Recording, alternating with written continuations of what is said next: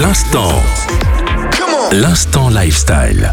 Hello à tous, c'est Noéline pour l'instant lifestyle. Cette semaine, nous allons parler de sport.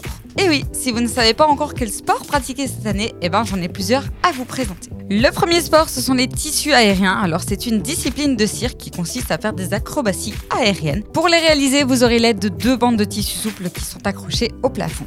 Il faudrait aussi essayer le kangoo jump. Alors le kangoo jump, c'est un sport ludique qui va vous faire travailler votre cardio, votre musculation et votre fitness.